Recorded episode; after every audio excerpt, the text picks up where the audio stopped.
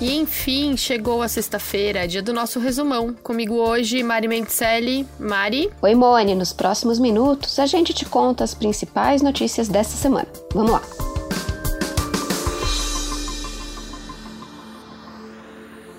No finalzinho da tarde dessa sexta-feira, o ministro do STF, Celso de Mello, liberou o vídeo com a íntegra da reunião ministerial do dia 22 de abril. A gravação foi apontada pelo ex-ministro Sérgio Moro como prova na investigação de suposta interferência do presidente Jair Bolsonaro na Polícia Federal. No vídeo, o presidente falou: Já tentei trocar gente da segurança nossa no Rio de Janeiro, oficialmente, e não consegui.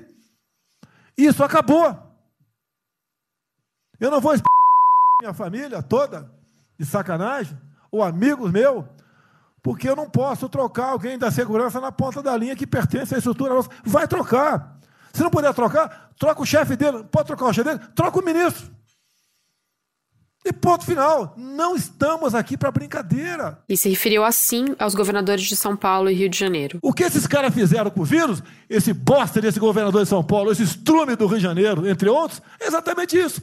Aproveitaram o vírus, está um bosta de um prefeito lá de Manaus agora, abrindo covas coletivas. Um bosta que quem não conhece a história dele, procura conhecer, que eu conheci dentro da Câmara que do meu lado. Mais cedo, o Celso de Mello tinha enviado à Procuradoria-Geral da República três notícias-crime contra o presidente Jair Bolsonaro relacionadas a essa mesma investigação que apura a interferência política do Bolsonaro na PF. As notícias-crime foram apresentadas por partidos e parlamentares que pedem novos desdobramentos do caso. O ministro pediu que seja tomado o depoimento do presidente e que seja feita uma busca e apreensão para a perícia do celular do Bolsonaro e também do seu filho, o vereador Carlos Bolsonaro. Agora, a ação deve ser analisada pelo Procurador-Geral da República, Augusto Augusto Aras, que pode permitir ou não as medidas requeridas por Celso de Mello.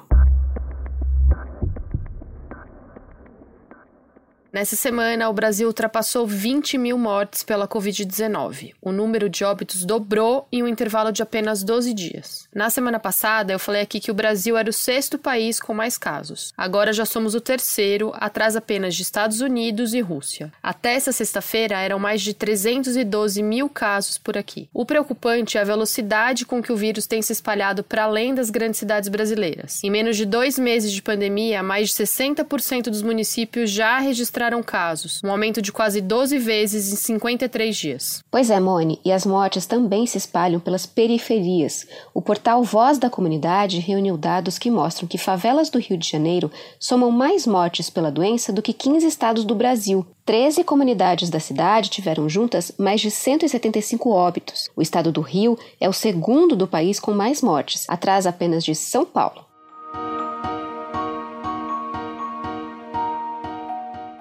Na quarta-feira, o governo federal publicou um novo protocolo para o uso da cloroquina no SUS. Antes autorizada para o tratamento de casos mais graves, agora ela vai poder ser prescrita também para casos leves já no aparecimento dos primeiros sintomas. O governo não apresentou estudos científicos recentes para embasar a mudança, mas diz que ela se deu por causa do, entre aspas, clamor da sociedade. O presidente Jair Bolsonaro defendeu o uso do medicamento. Na entrevista em que anunciou o novo protocolo, brincou. Toma quem quiser, quem não quiser não toma. Quem for de direita, ah, toma cloroquina. Quem for de esquerda, toma tubaína. É essencial a gente explicar aqui que não há comprovação científica de que a cloroquina e a derivada dela, a hidroxicloroquina, sejam eficazes no tratamento da Covid-19. Um dos últimos estudos sobre isso, feito por pesquisadores americanos, analisou mais de 1.400 pacientes com o coronavírus e descobriu que a taxa de mortalidade entre aqueles tratados com a hidroxicloroquina foi semelhante à taxa daqueles que não tomaram o medicamento, ou seja, o remédio não diminuiu as mortes. A Sociedade Brasileira de Infectologia não recomenda o uso do medicamento, que tem efeitos colaterais graves, podendo causar arritmia. Foi inclusive o que disse a Organização Mundial da Saúde nessa semana. O diretor de emergência da OMS explicou que a cloroquina e sua derivada, a hidroxicloroquina, podem causar efeitos colaterais, não têm eficácia no tratamento da Covid e só devem ser usadas em ensaios clínicos. Imone, depois de semanas de dúvida, de questionamentos na justiça, de pressão da sociedade e do debate ter chegado ao Congresso, o governo cedeu e anunciou que vai adiar o Enem. Na terça, o Senado aprovou um projeto que adiava a prova. Aí, na quarta, o Instituto do MEC, responsável pelo exame, anunciou que o Enem vai ser adiado de 30 a 60 dias. As novas datas não foram anunciadas ainda. Vai ser aberta uma consulta aos inscritos para definir essas novas datas. A prova impressa estava marcada para 1 e 8 de novembro. Já a edição digital do Enem, que acontece pela primeira vez neste ano, já tinha sido adiada dos dias 11 e 18 de outubro para os dias 22 e 29 de novembro. E nessa sexta-feira, o governo anunciou que a data da inscrição foi prorrogada. Era para terminar hoje, mas anotem: quem quiser prestar o Enem tem até as 23 horas e 59 minutos da quarta-feira, 27 de maio, para fazer a inscrição. A taxa de inscrição tem que ser paga até o dia 28 de maio. No G1 você encontra um passo a passo de como se inscrever para o Enem.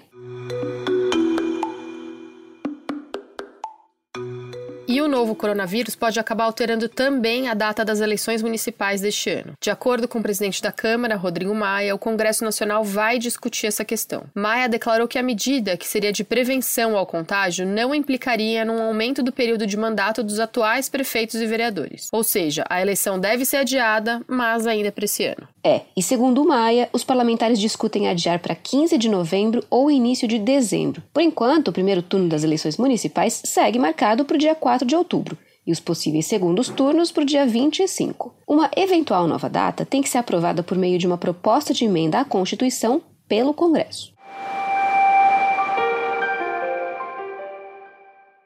Mari, nessa semana começou o pagamento da segunda parcela do auxílio emergencial de 600 reais. Só que 8 milhões de brasileiros receberam a primeira parcela só nessa semana. Há ainda outros milhões de pedidos em análise. Depois de denúncias de que milhares de pessoas obtiveram auxílio sem ter direito, o governo lançou um site para facilitar a devolução de quem recebeu o dinheiro de forma indevida. Olha, é só inserir o CPF nesse site aqui, ó. Devolução auxílio emergencial www.gov.br. Tudo sem acento e sem cedilha. Semana passada, o Ministério da Defesa confirmou que mais de 70 mil militares receberam o auxílio. O Tribunal de Contas da União determinou que no próximo pagamento esses militares tenham 600 reais descontados. E Mauri, por falar em militares, nessa semana, o ministro da Saúde interino, Eduardo Pazuello, ele próprio um militar, general da ativa, nomeou 13 militares do Exército para cargos na pasta. Desde a saída do Luiz Henrique Mandetta do ministério, o governo vem aumentando a presença de militares, em vez de escolher nomes técnicos com experiência na área de saúde. Alguns dos militares nomeados, inclusive, usam as redes sociais para fazer o que o ministério condena, como, por exemplo, aglomerações de pessoas e atacar políticos. Nessa semana, Pazuello também nomeou como seu assessor especial o advogado criminalista Zoser Plata Bandim Hardman de Araújo, que já defendeu chefes das maiores milícias do Rio de Janeiro. O G1 e a TV Globo apuraram que entre os clientes de Zoser estiveram o chefe da milícia Liga da Justiça, que está preso numa penitenciária federal. O Robocop, suspeito de ser um dos chefes da milícia da Gardenia Azul, executado em julho de 2019, e o ex-tenente da PM Daniel Lopes, condenado pelo assassinato da juíza Patrícia Cioli. Não está claro o que o criminalista vai fazer no Ministério da Saúde. O G1 tentou contato com ele, mas ele não respondeu. Já o Ministério informou apenas que esse cargo tem sido ocupado por bacharéis em direito. E no mundo inteiro, mais de 100 pesquisas estão sendo feitas em busca de uma vacina contra o novo coronavírus. Um tratamento eficaz ou uma vacina contra o vírus é o que pode garantir uma volta segura à normalidade. Nessa semana, uma empresa norte-americana de biotecnologia chamada Moderna anunciou que teve resultados positivos preliminares nas pessoas testadas, mas ainda não apresentou um paper científico com os resultados. A dose apresentou uma resposta imune em oito dos voluntários testados. De acordo com a empresa, apesar de ter sido uma amostra pequena, isso sugere que essa vacina pode desencadear uma resposta imune para a prevenção da Covid-19. E a Universidade de Oxford, no Reino Unido, em parceria com a AstraZeneca, anunciaram que pretendem recrutar cerca de 10 mil adultos e crianças na região para efetuar testes experimentais de uma vacina contra o novo coronavírus. Num teste inicial, que começou em 23 de abril, a vacina foi aplicada em mais de mil voluntários com idades entre 18 e 55 anos. Aqui no Brasil também tem vacina sendo desenvolvida pelo Laboratório de Imunologia do Instituto do Coração, o INCOR. Ela ainda está na etapa dos testes pré-clínicos e essa semana começaram os testes em animais. Agora é torcer para que dê certo e que ela siga para a próxima fase, a de ensaios clínicos e testes em seres humanos. Se você quiser saber mais sobre como está a corrida por vacina, vacinas, tem um episódio do podcast O Assunto que fala sobre isso. E no começo dessa semana, o estudante João Pedro, de 14 anos, morreu depois de ter sido atingido por um tiro de fuzil durante uma operação conjunta da Polícia Federal e da Polícia Civil do Rio de Janeiro, no complexo do Salgueiro, em São Gonçalo, região metropolitana do Rio. A família e testemunhas afirmaram que os policiais entraram atirando na casa onde João e os amigos dele estavam brincando. Quero dizer, senhor governador, A sua polícia, ela não matou um jovem de 14 anos com um sonho, com um projeto, querendo ser alguém na vida. A sua polícia matou uma família completa, matou um pai, matou uma mãe, matou uma irmã e principalmente o João Pedro. Foi isso que essa polícia fez com a minha vida. Líderes comunitários e vizinhos que estiveram no local contaram pelo menos 70 buracos de tiros nas paredes da residência. João Pedro foi atingido na barriga e levado por um helicóptero pela polícia que não deu mais informações para a família. Os parentes procuraram por ele a noite toda em vários hospitais e só acharam o corpo 17 horas depois no IML do Tribobó. Segundo a Polícia Federal e a Polícia Civil, as equipes estavam em São Gonçalo para cumprir dois mandados de busca e apreensão de uma operação que investiga chefes do tráfico na região. Ainda de acordo com as polícias, eles atiraram na casa onde o adolescente estava porque os seguranças dos traficantes tentaram fugir pelo muro de uma casa, dispararam contra os policiais e lançaram granadas. Para o advogado da Comissão de Direitos Humanos da OAB do Rio, Rodrigo Mondego, esse caso ainda precisa responder várias perguntas, como por exemplo: por que ficaram tanto tempo com o corpo de João Pedro? Por que só de madrugada foi indicado o IML de Tribobó? Como o corpo foi retirado? E por que as polícias não se pronunciaram assim que o corpo foi levado para o heliporto? O governador do Rio, Wilson Witzel, lamentou a morte de João Pedro e determinou uma investigação rigorosa sobre as circunstâncias em que ela ocorreu.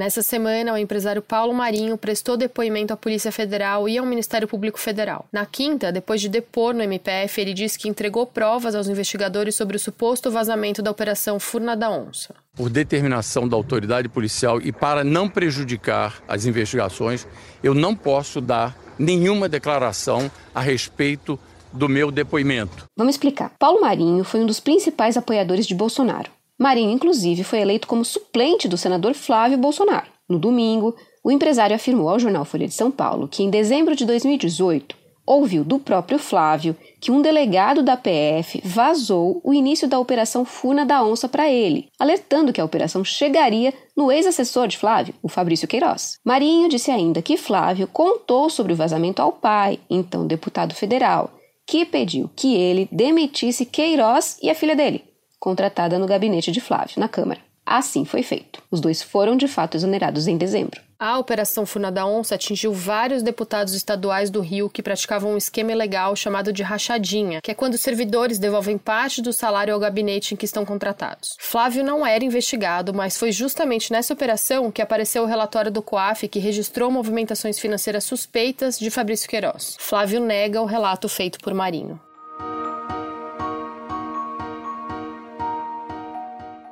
Mari, para terminar, qual foi o último filme que você foi ver no cinema? Nossa, Moni, certamente foi algum filme para criança. Faz tanto tempo, eu nem lembro mais. E você? O meu também, é claro, foi um filme para crianças. Eu tive que pensar um pouco para lembrar, porque afinal já faz bastante tempo. Foi Sonic. Maria, eu tô te perguntando isso porque nessa semana o Japão reabriu algumas redes de cinema. Claro, com um forte esquema de segurança, mantendo mais lugares vazios e obrigando o uso de máscaras. Mas, como as estreias dos filmes estão suspensas, ouve só. Eles vão reexibir clássicos como Ben-Hur e o Mágico de Oz e outros mais atuais, como Parasita. A empresa Toho Company, que tem mais de 23 cinemas espalhados pelo país, disse que só vai reabrir em locais onde o governo suspendeu o estado de emergência, mas todos os cinemas da capital Tóquio vão ficar fechados. Gente, a gente escolheu essa como a última notícia do resumão para te lembrar que vai passar. Fique em casa, se cuida. Esse foi o Resumão, o podcast semanal do G1, que está disponível no G1, no Castbox, Apple Podcasts, Google Podcasts, Spotify, Deezer ou na sua plataforma preferida. Gostou do Resumão? Então segue a gente. Assim você pode compartilhar com quem você quiser. Esse programa foi feito por nós, à distância, e também por Jéssica Rocha, Isabel Seta, Luiz Felipe Silva, Thiago Kazuroski, Henrique Pinheiro, Giovanni Reginato e Vivian Souza. Se cuidem, fiquem em casa. Beijo, tchau. É isso, gente. Fiquem em casa. Beijo, até mais.